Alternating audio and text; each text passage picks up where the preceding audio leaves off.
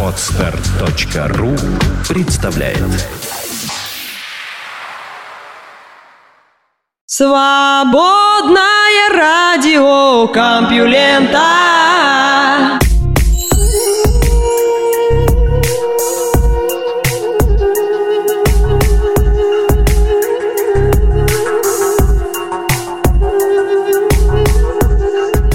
Категорически приветствую всех слушателей свободного радиокомпьюлента. Вы слышите Лёшу Халецкого, а этот выпуск называется «Завтрак». Да, не секрет, что большинство вас слушают выпуски свободного радиокомпьюлента в начале дня. Кто-то за завтраком, кто-то принимая ванну, кто-то идя на работу. В общем, всех поздравляю с очередным выпуском. Наука и техника. Что чинить в первую очередь, природу или экономику?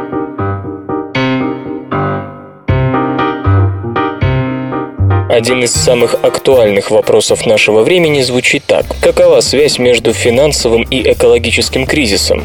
Можно ли считать, что это одно и то же, и что с ними следует справляться одновременно? Или мы, как предлагают некоторые бизнесмены и политики, должны сначала изменить отношение к окружающей среде и только потом браться за экономику? Этому вопросу посвящено множество книг, брошюр и журналов.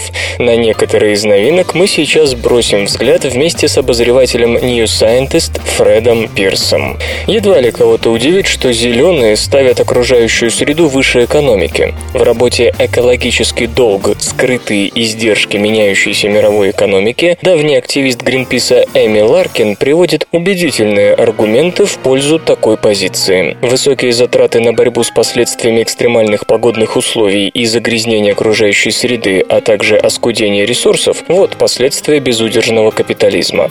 Беззаботное отношение людей к внешним богатствам породило экологический долг, который ложится тяжким финансовым бременем на всех нас.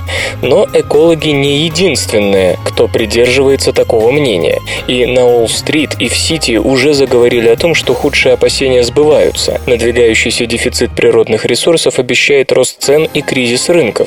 Экономисты швейцарского банка UBS Пол Донован и Джулли Хадсон в книге «С красного на зеленый. Как кризис денежных кредитов может обанкротить окружающую среду, проповедуют второй кредитный кризис – экологический. Грабеж природных ресурсов и ослабление глобальной экосистемы оставили нас без экологического кредита в том же смысле, в каком безрассудные расходы привели к финансовому кризису. По словам авторов, два кризиса идут рука об руку, как симбионты. Вечеринку пора прекратить, призывают экономисты. Инвестиционный стратег Джереми Грентем предупреждает об эскалации эскалации еще более удручающих последствий в результате увеличения дефицита продуктов питания и воды, связанного с изменением климата. Время богатых ресурсов и падение цен ушло навсегда, заявил он в ежеквартальном бюллетене своей фирмы Грентем Майо Ван Отерлоу в конце прошлого года. Часть своего огромного состояния, сколоченного в мировых финансовых казино, господин Грентом передал на исследования в области изменения климата в Имперском колледже Лондона и Лондонской школе экономики экономики. Взаимовлияние финансового и экологического кризиса штука сложная, но корни у них одинаковые. Очевидно, что безрассудное потребление, вызванное легким доступом к кредитам, способствовало финансовому кризису. Экологи считают, что у экологического долга те же самые причины. И некоторые верят, что именно безудержное потребление природных ресурсов привело к экономическому краху. Рост цен на металлы, сельскохозяйственную продукцию, древесину и рыбу был постоянной темой в годы, предшествовавшие финансовому кризису. Только решив проблему ресурсов, мы сможем вернуться к процветанию и росту. Например, такой точки зрения придерживаются люди, фигурирующие в книге бизнес-консультанта Эрика Лоуита «Экономика сотрудничества. Как справиться с деловыми, социальными и экологическими потребностями и получить конкурентное преимущество». Один из наиболее известных – Пол Полман, генеральный директор транснациональной корпорации Unilever, продукция которой, наверное, занимает больше полок в супермаркетах, чем любая другая. По его словам, необходима кардинальная реформа бизнеса. У предприятий вроде нашего нет выбора. В противном случае произойдет снижение поставок основных ресурсов, и это будет катастрофа.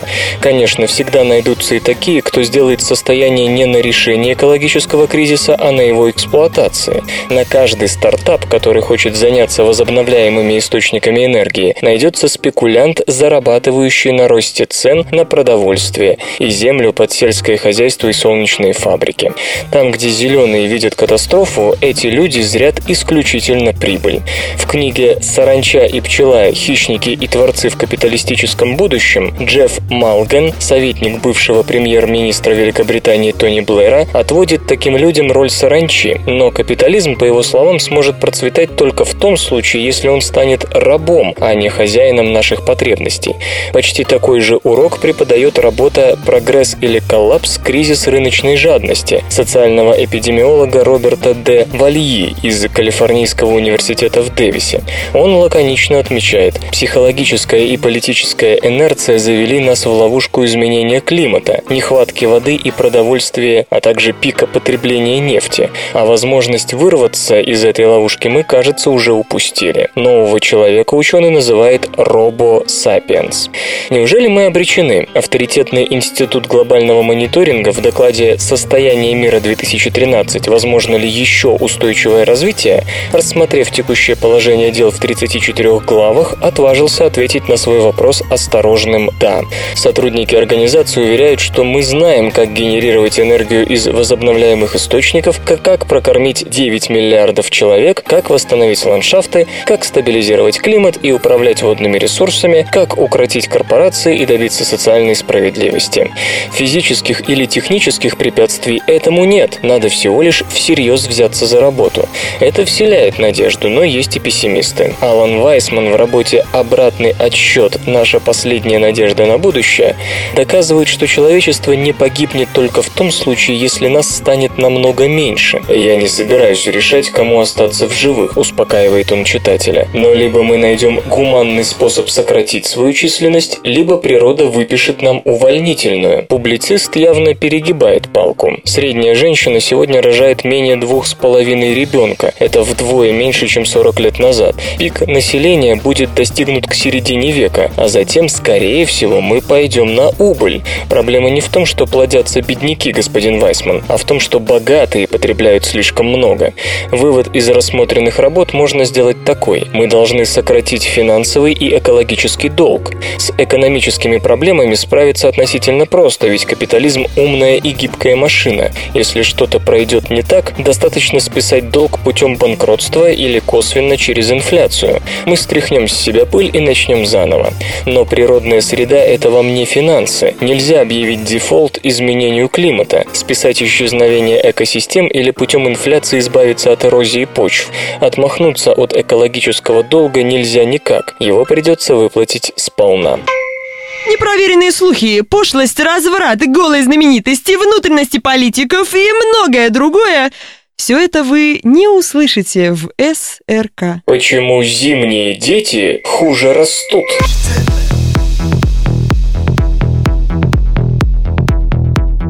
Народная мудрость говорит, кто в мае родился, тому всю жизнь мается. Иногда, в зависимости от личных обстоятельств, слово «родился» меняют на «женился». Казалось бы, это обычное суеверие, однако ученые довольно давно заметили связь между датой рождения и некоторыми проблемами со здоровьем. Правда, дальше идет речь не о последнем весеннем месяце, а о зиме. С 30-х годов прошлого века исследователи пытаются понять, почему дети, рожденные в это время года, хуже хуже растут, чаще остальных страдают от психических расстройств и даже порой умирают раньше тех, кто родился весной, летом, осенью. Обычно это объясняли тем, что зимой вообще жизнь тяжелее. Сезонные болезни, низкая температура, увеличение концентрации загрязняющих веществ.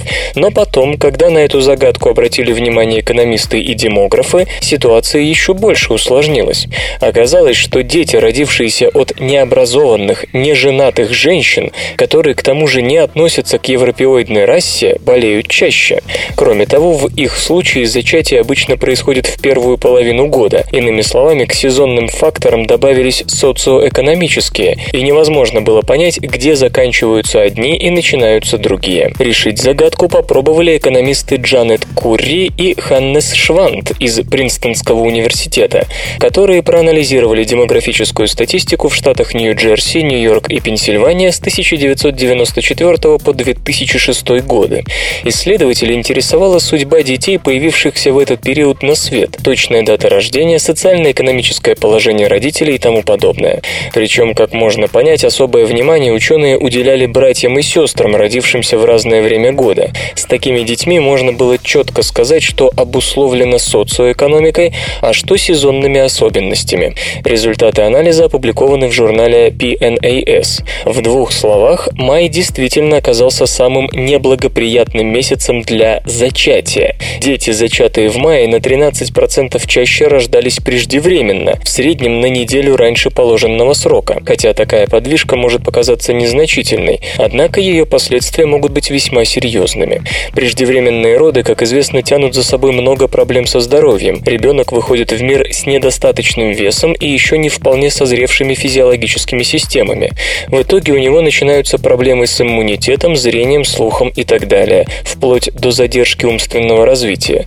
И все это может сказаться потом в любой момент. Сокращение срока беременности нарастает с января и достигает пика в мае, но дети, зачатые в июне, будут рождаться уже вовремя.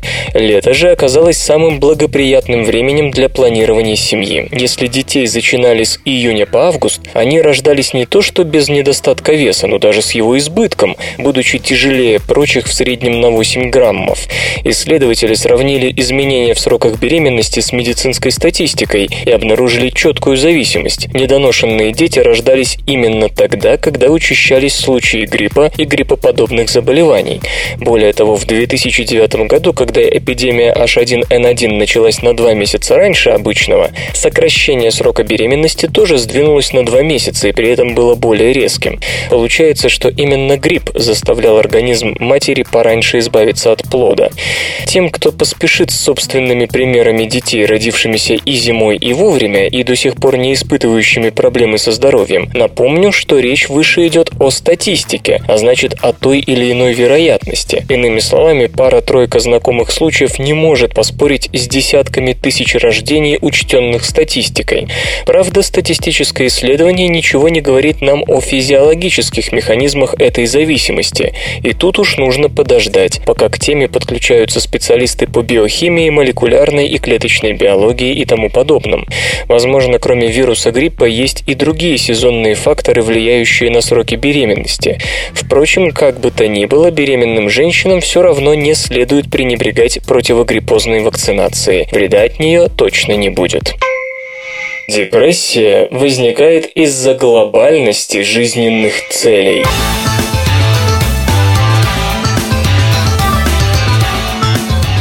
Склонны к депрессии, попробуйте проанализировать свои жизненные установки, от незначительных до самых масштабных. Психологи из Ливерпульского университета полагают, что причина угнетенного состояния духа может крыться именно в этом, в том, чего вы хотите достичь и за какое время. Джоан Диксон вместе с коллегами предложила составить список жизненных целей нескольким людям, здоровым и страдавшим от депрессии.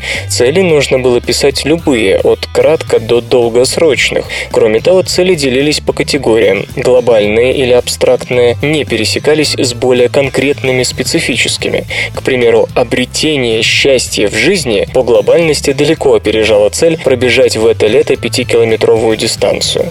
В итоге оказалось, что общее число целей у депрессивных и у здоровых людей примерно одинаково, но качество этих намерений разное. Люди с депрессией предпочитали задумываться о более глобальных задачах, при этом успех успех или неудачу в достижении цели, депрессивный гражданин склонен был объяснять с помощью не менее глобально абстрактных причин. То есть, по словам авторов исследования, депрессия приводит к тому, что человек утрачивает способность мыслить конкретно, сосредотачиваться на какой-то специфической задаче. Впрочем, возможно, и сама депрессия начинается с неспособности к конкретному мышлению, ведь чем масштабнее задача, тем труднее ее достичь, а уж из-за неудачи возникает подавленное настроение и так далее. Кроме того, амбициозные цели трудно представить, так сказать, вживую, воплощенными, а раз трудно представить конечный результат, то исчезает и мотивация для усилий, и все заканчивается апатией. Все это вполне согласуется с тем, что известно о психическом состоянии при депрессии, когда человек склонен обобщать и распространять свое подническое настроение на весь мир. Нельзя точно сказать, что служит причиной, а что следствием. То ли депрессия запускается глобальностью целей, то ли наоборот. Однако тем, кто страдает от регулярного плохого настроения, можно посоветовать провести ревизию текущих жизненных установок и постараться заменить абстрактный туман на что-то более конкретное. Разумеется, этот совет может вызвать скептическую улыбку у тех, кто привык возноситься духом к неземным высотам. Но что кажется вам более вменяемым? Желание, например, стать великим ученым или все-таки стремление выучить университетский курс? Ну так, для начала. Вслух и с выражением читаю стихотворение. Николай Маршен Азбука коммунизма.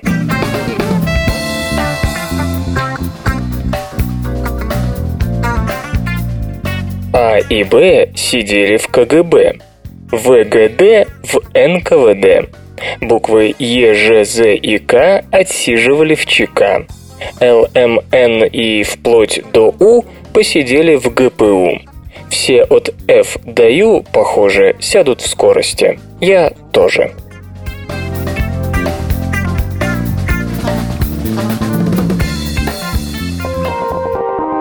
Игры. Каковы основные опасности Kickstarter финансирования?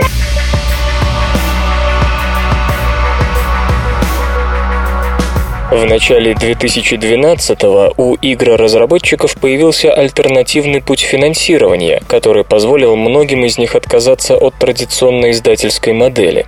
Вернее, даже не появился, а был популяризирован шеферовской Double Fine и ее квестом Broken Age, собравшим в свыше 3 миллионов долларов. Чего могут достичь разработчики, получив опциональный путь финансирования и перейдя к более близкому общению с потребителями?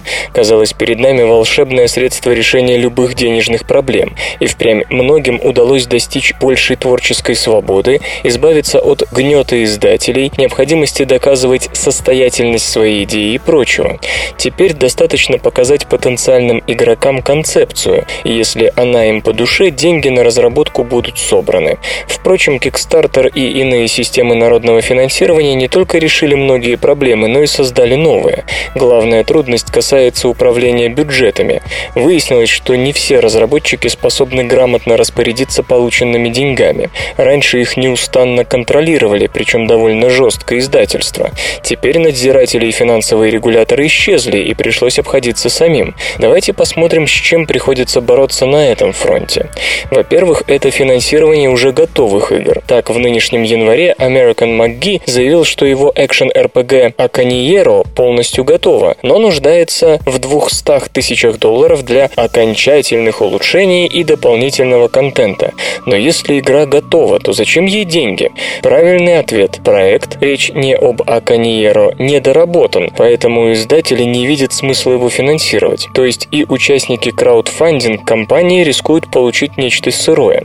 Во-вторых, шушуканье с издателями. Да, иногда девелоперы собирают с людей деньги, начинают разработку, а потом заключают полноценный издательский договор. Вроде бы ничего плохого в этом нет, ведь у игры появится дополнительное финансирование. Но есть и опасности, как в случае с проектом Питера Мулиньо «Гадус». В конце мая он договорился с японской компанией Dena, специализирующейся на условно-бесплатных мобильных играх. Так неужели мы заплатили за то, чтобы потом это распространялось даром? Третья проблема наглядно продемонстрирована все той же студией Double Fine. Ее квест Broken Age получился таким большим, что денег на его доводку до разработку не осталось. Когда студии работают с публикаторами такое случается сплошь и рядом, но в нашем случае издателя нет. Зато есть другая опасность. Можно отпугнуть часть потенциальных покупателей и так и не получить дополнительное финансирование. Конечно, Тим Шефер человек не бедный, в крайнем случае он сам вложится в разработку. А вот для небольших студий выход за рамки бюджета может быть смертелен. Им-то денег взять негде, а в результате серьезный удар по имиджу Kickstarter и похожих систем. Физические награды – вот следующая опасность подобных начинаний. Чтобы привлечь коллекционеров, девелоперы обещают фигурки, альбомы с картинками, олдскульные тканевые карты, подарочные коробки и прочее. Если просчитаться, физические бонусы попросту съедят большую часть бюджета. Производство, доставка по миру, контроль качества – те вопросы, с которыми не всегда справляются даже крупные компании. При традиционной разработке девелоперам о таких вещах можно вообще не думать, ибо у издателей есть отлаженные дистрибьюторские сети и партнерские контакты с производителями сопутствующих товаров. Наконец, последняя пятая опасность – это избыточный бюджет. Не удивляйтесь, порой много денег – это столь же плохо, как и нехватка средств. Может показаться, что между бюджетом и размером проекта существует прямая линейная зависимость. Это не так, ведь придется увеличивать команду, нанимать управленческий персонал, менять календарный план. Не учтя этого и получив, скажем, вдвое больший бюджет, можно опрометчиво взяться за вдвое большую игру. И в этом случае перерасход бюджета и провал неизбежны. Да и концепция игры вполне может измениться, а это уже конфликт с интересами пользователей. Не факт, что они захотят получить не то, за что отдали изначально деньги. Словом, никакого волшебства в Kickstarter-системе нет. Есть работающий механизм финансирования, но к нему нужно выработать определенные правила управления. Для студий это новый опыт, и пока нет никакого общего кодекса поведения, грамотной организации производственного процесса и гарантий игрокам. Kickstarter будет оставаться системой с повышенными рисками. Ну а пользователям нужно понять, что коллективное финансирование – это не предварительный заказ игры, а скорее поддержка творческих начинаний любимых разработчиков. И главное, игра, на которую вы даете деньги, после выхода может сильно отличаться от того, что вы мечтали увидеть. Наука и техника. Как клетка избавляется от дефектных РНК.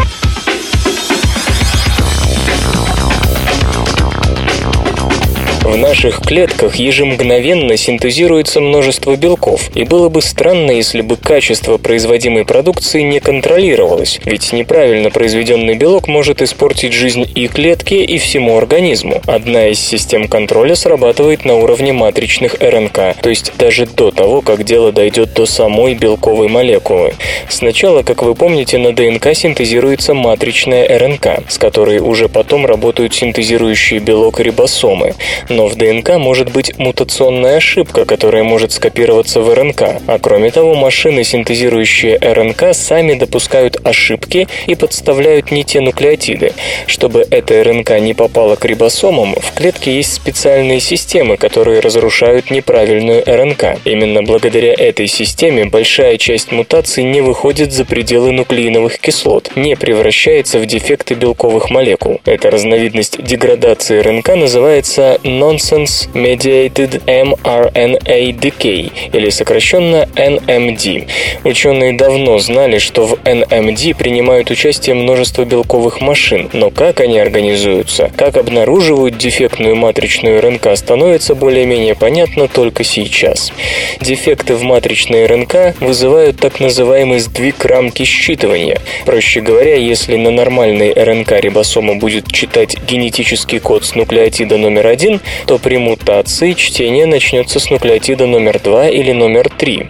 При таком сдвиге кода в матричной РНК появляются неправильные преждевременные стоп-кодоны, комбинации трех нуклеотидов, которые означают остановку белкового синтеза.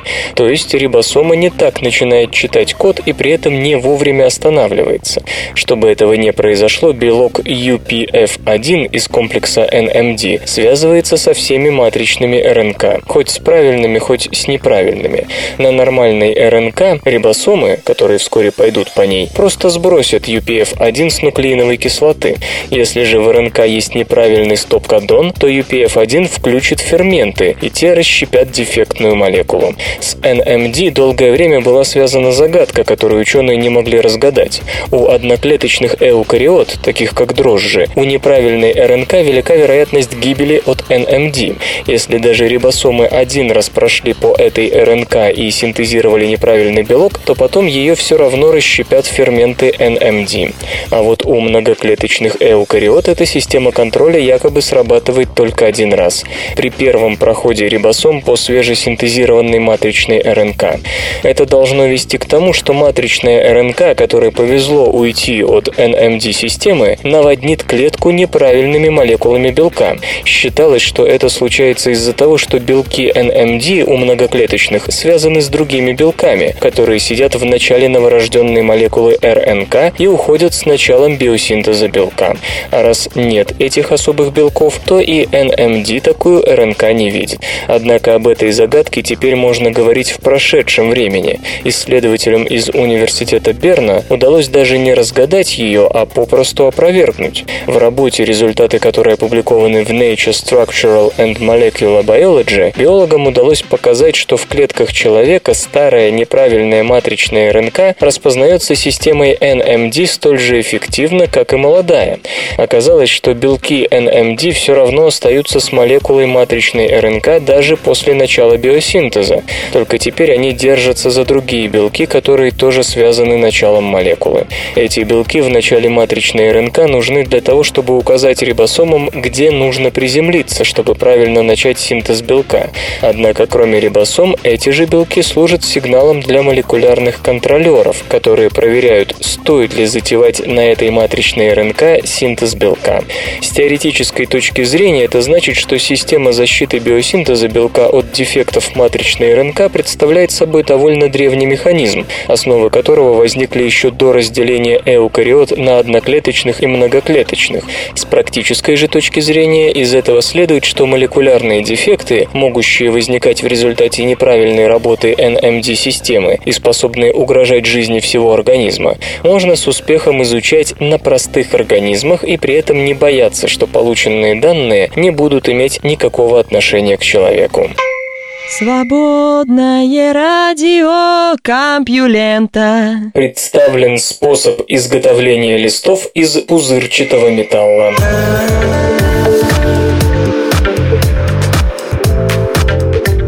Знает любой, кто провозил предметы антиквариата через таможню, пупырчатая упаковка способна обеспечить сохранность содержимого при куда меньшей массе, чем любые другие виды материалов. Но почему только в упаковке и почему только пластик? Материаловеды, ведомые Афсанех Рабие из Университета штата Северная Каролина, исправили это вопиющее недоразумение, создав пузырчатый металл, способный куда лучше переносить механические нагрузки. Чтобы получить искомое, госпожа Рабие и компании использовали тонкий слой алюминия, обработанный шипованным роликом, дабы лист покрылся небольшими выемками под внутренними. Затем в эти выемки было напылено пенящееся при определенных условиях вещество, к примеру, карбонат кальция. Далее лист накрывали другим плоским листом. После подогрева пойманное внутри вещество разлагалось и, увеличиваясь в объеме, создавало пузырьки без разрушения металлической основы. Итоговый материал подвергся различным испытаниям на прочность. Выяснилось, что хотя предел прочности на разрыв не изменился, правда при снижении веса почти на 20-30% из-за наличия воздушных пузырьков, прочность на изгиб выросла на 30-50% в зависимости от угла приложения нагрузок. И это не все плюсы. Способ, которым мы создали этот материал, может быть применен для любого металла, не только алюминия, замечает исследовательница. Первый металл для опыта, похоже, был подобран безошибочно. Алюминиевые сплавы в авиации применяются очень широко, и снижение их массы на 20-30% хотя бы при той же прочности уже огромное достижение. Ну а при росте прочности на изгиб та же кромка самолетного крыла явно только выиграла бы. Разумеется, чтобы подтвердить безопасность такой технологии для алюминиевых сплавов, потребуются долгие испытания в самых разных условиях, хотя почему-то кажется, что их итоги не дадут принципиально иной картины. Чем все это отличается от обычных пенометаллов, кроме значительно меньшего содержания воздуха?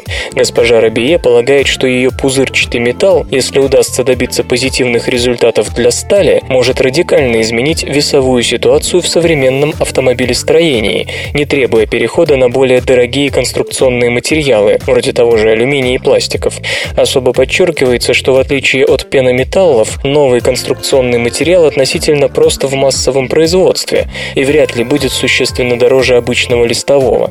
Наконец, используемые сегодня металлические структуры с закрытыми полостями неоднородны по своим механическим свойствам в разных точках листовых образцов. А вот пузырчатый металл этого лишен, что обеспечивает ему предсказуемое деформационное поведение и позволяет шире использовать в высоконагруженных приложениях. Софт и безопасность. Как улучшить автомобильную GPS-навигацию?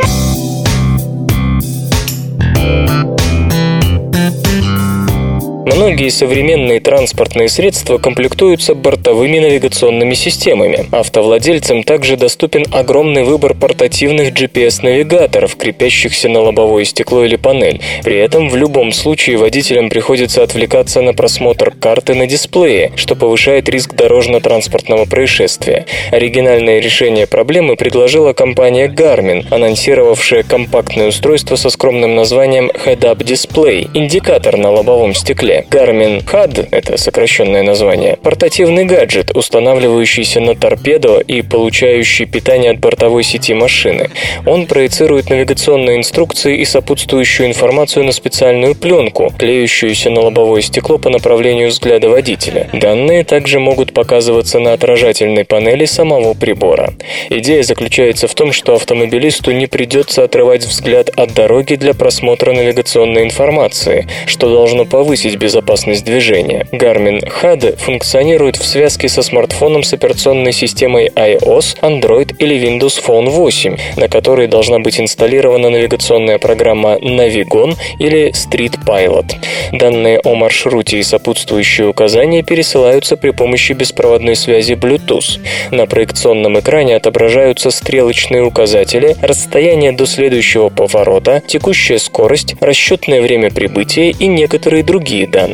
Система предупреждает о возможных заторах, камерах с радарами и превышении скорости. Визуальные данные могут дополняться голосовыми инструкциями, воспроизводящимися через смартфон или автомобильную аудиосистему. Во втором случае музыка, передаваемая с коммуникатора, будет автоматически приглушаться, дабы не мешать восприятию голосовых подсказок. Устройство Garmin HUD имеет размеры 108 на 88 и на 19 мм. Адаптер для прикрытия прикуривателя наделен USB-портом для подзарядки аккумулятора смартфона. Цена вопроса 130 долларов. Продажи стартуют до конца лета. Исторический анекдот. Герцог бургундский Карл Смелый в делах войны взял себе за образец Ганнибала, чье имя поминал на каждом шагу. После сражения при Муртене, где Карл был на голову разбит, придворный шут, удирая вместе со своим государем с поля боя, то и дело твердил на бегу. «Эко нас отганнибалили». Наука и техника. Предложена модель, описывающая купраты как трехмерные аналоги сморщенных черных дыр.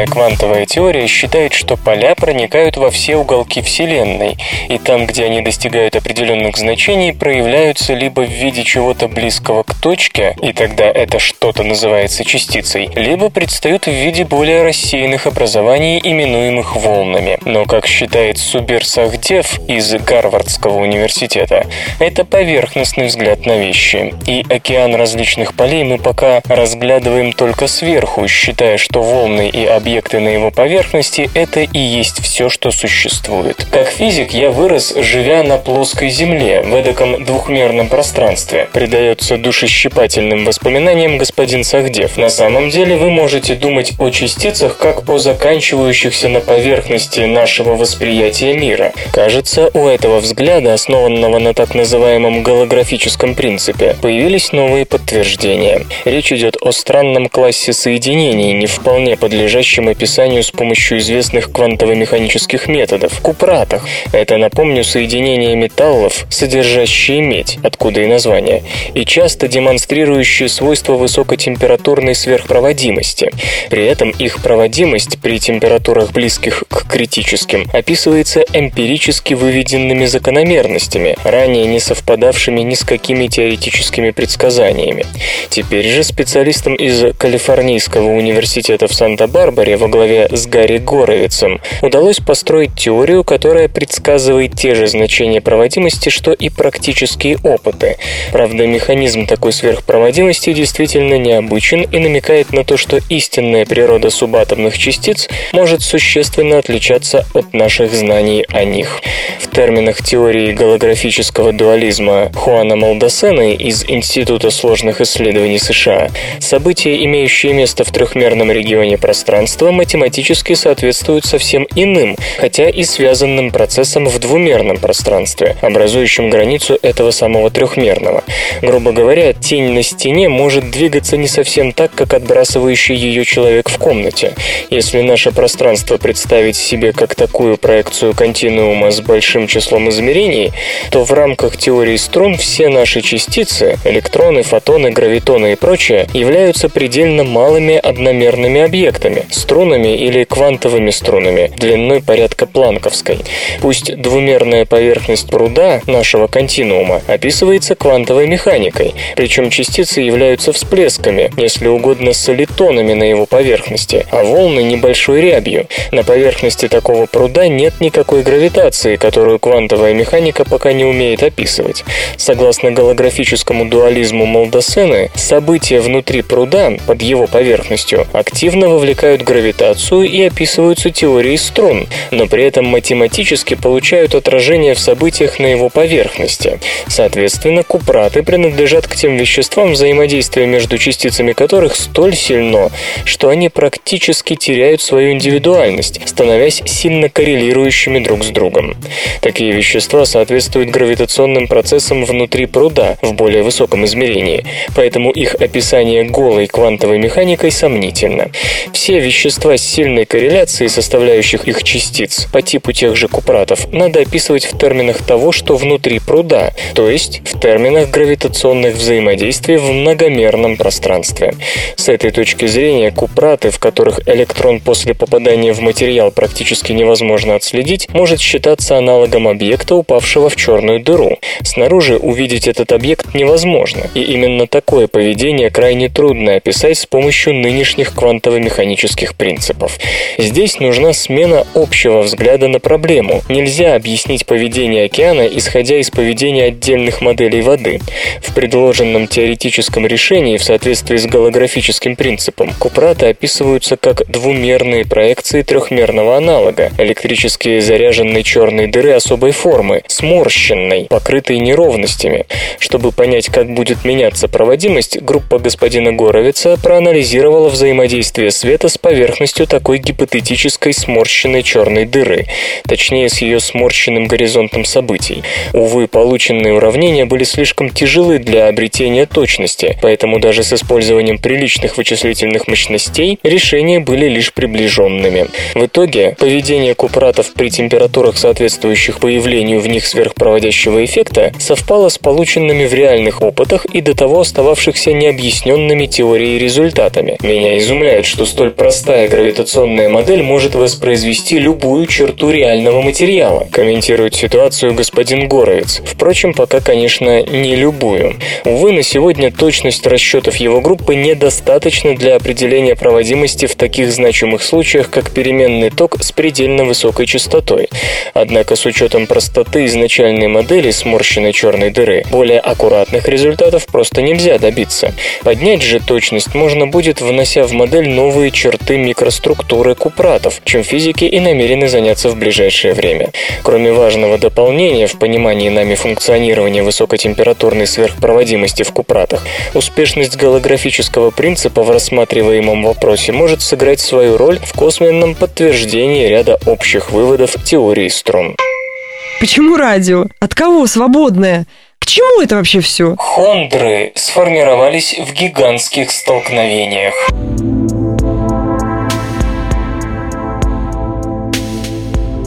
Алексей Федькин и Лоуренс Гроссман из Чикагского университета предложили новое объяснение для загадки Хондер, быстро затвердевших капель расплавленных силикатов, составляющих основной компонент метеоритов хондритного типа.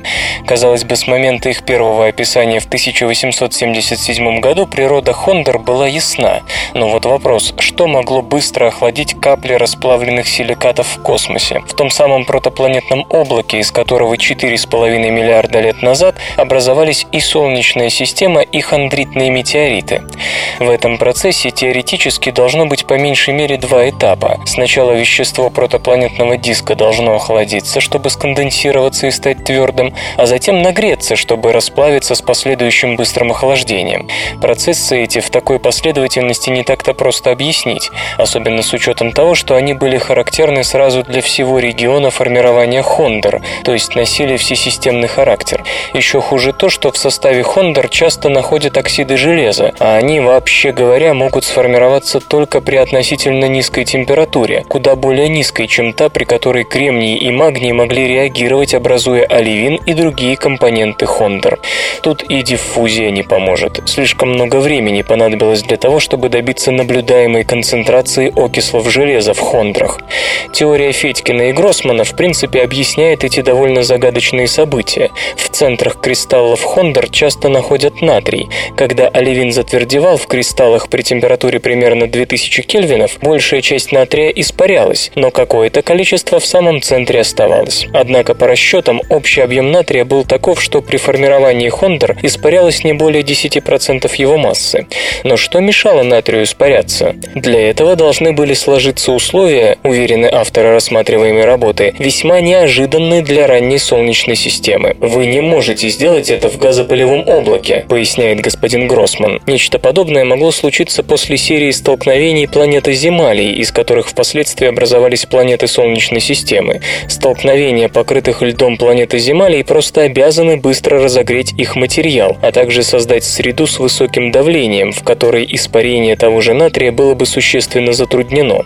Остается вопрос, как в оливин попал оксид железа. Недавние работы по точной датировке Хондер показали, что они на пару миллионов лет моложе других компонентов хондритов, что поддерживает теорию столкновения планеты Земали как непременного условия образования таких пород. По мнению ученых, это значит, что сперва планеты Земали имели достаточно времени для того, чтобы распад радиоактивных элементов в их недрах вызвал появление в их составе жидкой воды, постепенно проникавшей внутрь этих образований и окислявшей железо. Затем при столкновении планеты Земали капельки оксида железа вылетали из окружавших их пород и улавливались хондровыми, образуя исходный материал для современных хондритных метеоритов. Железо или гаджеты. НАСА Гроувер – гусеничный робот для полярных исследований.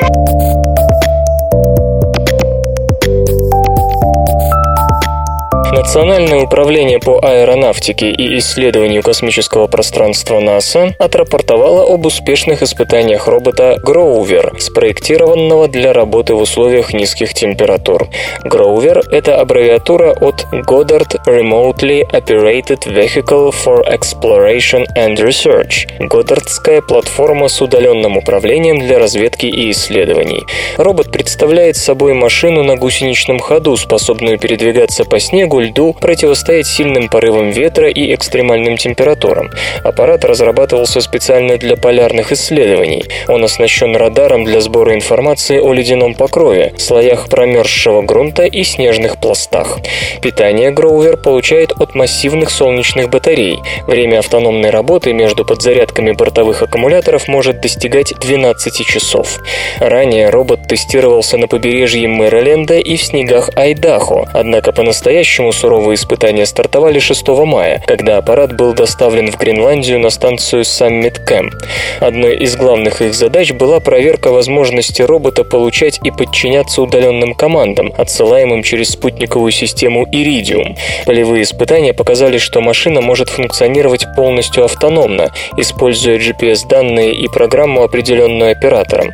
В течение пяти недель до 8 июня, пока робот находился в Гренландии, он собрал и сохранил радарные данные, преодолев 30-километровый маршрут. Кроме того, в режиме реального времени Гроувер передавал на пульт управления информацию о состоянии и функционировании бортовых систем. Но не все прошло гладко. Из-за очень низких температур эффективность работы батареи и бортовой электроники оказалась ниже ожидаемой, поэтому робот не смог работать круглосуточно и не одолел намеченного расстояния. Кроме того, сложные условия на заснеженной местности вынуждали исследователей постоянно регулировать скорость движения и мощность, подаваемую на приводы гусениц.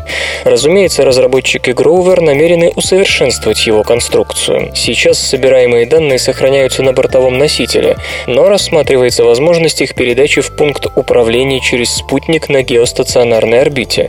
Будут заменены некоторые компоненты, а два бортовых компьютера, скорее всего, объединят в один для повышения энергетической эффективности.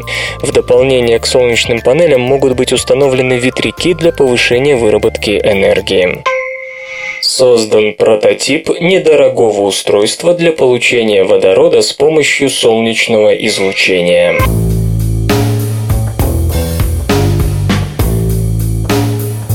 Ученые во главе с небезызвестным Михаэлем Гретцелем из Федеральной политехнической школы Лозанны создали фотоэлектрохимический элемент, способный разлагать молекулы воды на кислород и водород за один шаг с расходованием одного только солнечного излучения.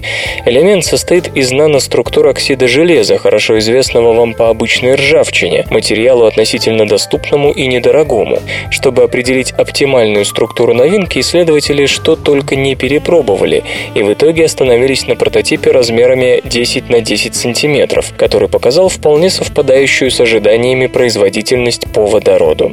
Хотя пока выразить КПД такого рода элементов в конкретных цифрах трудно, ведь речь идет о прототипе, Михаил Гретцель полагает, что такие компоненты могут втрое удешевить получение водорода из воды с помощью солнечной энергии. Современные методы, в которых обычные фотоэлементы вырабатывают ток для электролиза, дают стоимость водорода на уровне 15 евро за килограмм, напоминает ученый. Мы же стремимся к уровню цен в 5 евро за килограмм. Может показаться, что речь идет о процессе, в любом случае не имеющем практического значения. Банальной газификации угля этот горючий газ уже сегодня получают за 2,5 доллара за килограмм.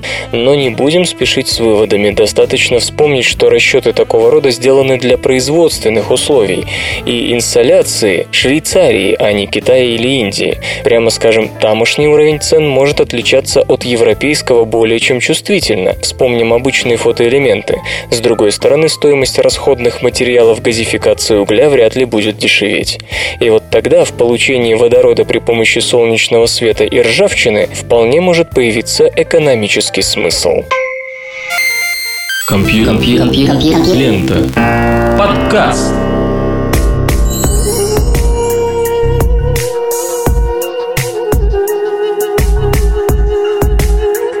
Выпуск под названием «Завтрак завершен». Вы слышали Лешу Халецкого, «Свободное радио Компьюлента» и еще песенку вот вам. Свободное радио Компьюлента.